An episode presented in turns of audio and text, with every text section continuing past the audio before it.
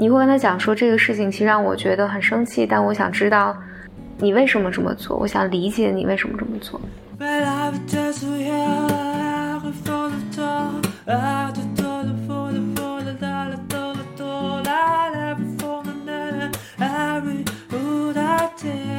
Welcome to another episode of Blow your mind，两个人的公路博客。大家好，我是峰哥何峰，我是简丽丽。我们今天来到欧文亚龙给心理治疗师礼物第二十八章。是的，嗯，我我们这几期呢都是在这个，因为亚龙在从第二十六到第三十六期里面都是在讲自我暴露，然后上之前对对对，之前也讲了自我暴露有。什么暴露治疗的过程啊？还有，我们因为上次讲本来是想讲二十六、二十七、二十八，然后但简历就不想拖堂，讲的内容比较多，所以二十八二十八章没有讲完。那我们今天讲二十八。二十八这一集呢，就是他讲是自我暴露，之前讲的就是第二部分，关于咨询师自己的感受，嗯，能不能向你来访者讲？嗯，能吗？我觉得是个非常复杂的问题。嗯嗯。亚龙呢是非常强调，亚龙非常非常强调，就是你和来访者之间的关系一定要是真诚的。嗯，当然，我觉得说“真诚”这个词，我觉得每个人的理解不一样。对，嗯，尤其他这其实，比如我因为咱看的是翻译版啊，也不知道英文它原来是是怎么样一个对，它是 sincere 还是 honest 还是对吧？genuine 这都是不同的，对，它它原来这些词也有。细微的差别，嗯，这是为什么呢？我们跟大家讲讲我们对这个书的理解。对，当然亚龙在这里强调说，这个就是你你要表达你当下的感受，但是你怎么表达以及什么时候表达，是需要你思考的。嗯，就是他强调一句话说，我们并不是为了真诚而真诚的。嗯，我并不是为了说，我因为我要对你很真诚，所以我要告诉你，你对我的愤怒，我也很不爽。嗯嗯，所以他有一个原则呢，就是咨询师所有说的话都需要经受一个标准的检验，就是这种暴露是否能够促进病人的利益。嗯，亚龙说，我在这本书里呢，一次又一次的强调，治疗师最宝贵的资源就是他自己。这这个话，我觉得大家如果学心理咨询的话，就是你也会听到无数遍，所有人都告诉你说，咨询中其实最重要的就是咨询师本人。嗯，这个本人呢，就包括这在不同的语境下，其实理解不同啊，就包括这个咨询师自己的人格发展水平，他当下的情绪、当下的状态，嗯，然后他能不能够有效的利用自己的我们叫反移情，就是。觉察到自己的情绪，能够区分开这些情绪，哪些是咨询带来的，哪些是我个人的历史带来的，然后用哪些哪些东西去工作。我觉得换句话说，我觉得这个和任何一个工作都一样，就是律师或者你找个医生，找一个老师，其实最重要的都是这个瑜伽教练，对，都都是这个人本身。嗯，找个设计师，对，就这个人如果他认真，他聪明，然后他肯努力去替你想。就是就会省你很多很多的，嗯，否则就不行。嗯，找个红娘。那对，所所以他在这儿强调的是，咨询师要对自己在咨询中的情绪有觉察，而且要对病人保持真诚。他在这儿举了几个例子，我给你讲一下。第一个例子呢是说，有一个来访者呢总是向亚龙描述说，我生活中出现问题了，然后但是他很少，就比如就说我跟我老婆吵架了。嗯但是他很少会去讲说为什么吵架，这个吵了什么，这个事情是怎么结束的，然后他有什么反应，所以让让这个亚龙其实会觉得我我作为一个咨询师被被你推开了，被你拒之门外，你只告诉我说我跟我老婆吵架了，但是但是我其实并不知道这个信息能够让我如何去理解和帮助你这件事儿。嗯，亚龙承认说。我想问他，到底你吵了什么？为什么吵？这个事情怎么结束？等等等等。亚龙承认说，这些里面好奇心有一些是窥探性的，因为我想知道这个事情到底是怎么走向的。嗯。但是呢，自同时他也觉得我的反应里面也包含着重要的信息，就是来访者是否曾经设想过，如果。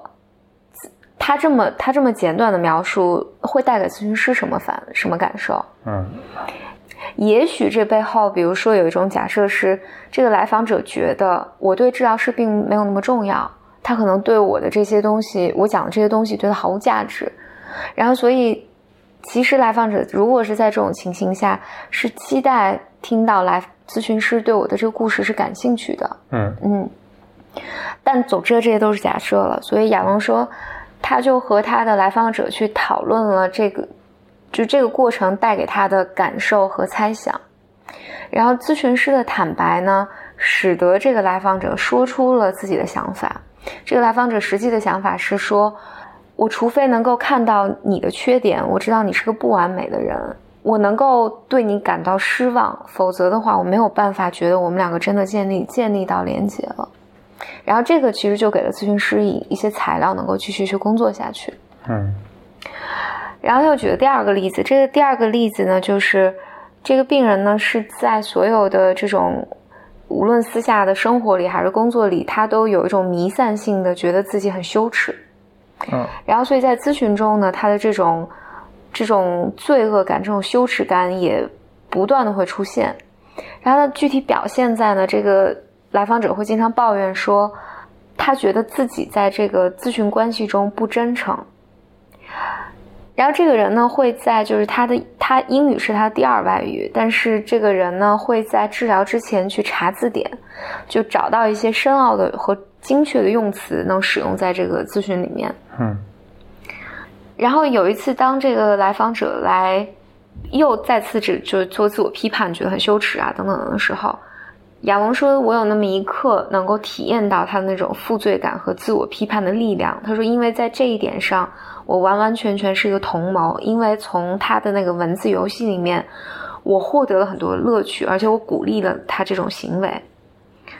于是呢，亚龙就在在这个上面很坦诚的跟他谈了这一点，就是说，就是说，我在这上面跟你其实是一个同谋，就是这上面我也有我也有一部分的责任，嗯，因为就怎么讲呢？他他其实给了两个人一个解释。共同的解释，嗯，然后帮助大家，就是帮助两个人一起命名了这个情况，而且一起去面对这个问题。就我，我不真的想未来还要和你玩这个文字文字游戏，嗯，我想和你一起去面对背后的情绪，但是我要让你知道，在这儿我我我也是有感受的，然后我们可以可以一起来工作。然后亚龙又举了第三个例子，他举的是另外一个咨询师的例子，就是这个咨询师描述了他自己和病人的一段对话。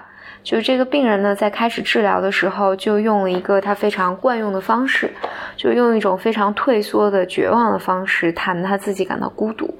于是咨询师提了这么一个问题：说，你有没有想过，我也会感到孤独？我和你一起坐在这间屋子里，我觉得你把我推开了，我觉得你离我很远。你可能没有意识到，我并不希望这样，我很想要更多的来了解你。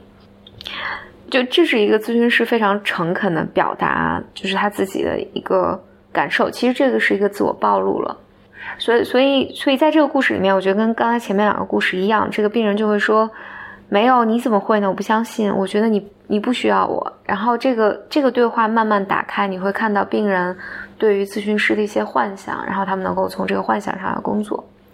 但我自己很想加一点的就是。我觉得我在刚刚学心理咨询的时候，会有一个误区，就是当我看到这个的时候，就觉得，哎，当那我那是不是我有一些什么感受的时候，我都可以直接的跟我跟我的来访者去谈？事实上不是的。事实上，我觉得当咨询师去谈的时候，谈到自己的感受的时候，是你已经消化过的，就是就是你你你不能就是你的来访者讲到一个东西让你觉得很伤心，然后我就告诉我的来访者说。你讲的这个东西让我很伤心，你讲的这个东西让我很生气，你讲的东西其实带给我我的一些很绝望的感受，这些东西其实是让你的来访者无法消化，就很难消化的。嗯，因为来访者并不知道你这么说的时候是你是在指责我吗？你让我不要再说了，或者你跟我说这个的时候，你让我不就是你你在给我一些暗示吗？我觉得咨询师在讲到自己的感受的时候，往往是我已经消化过了。我但我想，我想用我的感受来表达一些回到你的身上。比如说，当你这么讲的时候，我觉得好像我被你推得很远。嗯，但我想知道，这个对于咱们俩的关系意味着什么？就是它不是一个单纯的说，我感到很沮丧或者我很生气，你把我推远了。我不是让你来做一个什么来安抚我的，而这个事情是我代谢过了，然后我再吐出来给你看。但我有一个明确的指向性，我希望你把这个感受能够用在理解我们两个的关系上面。就这个不会让来访者觉得，哎，我被指责或者被评价。嗯，所以这个还是，嗯，就是我觉得听这一章的时候，我觉得咨询师还是要。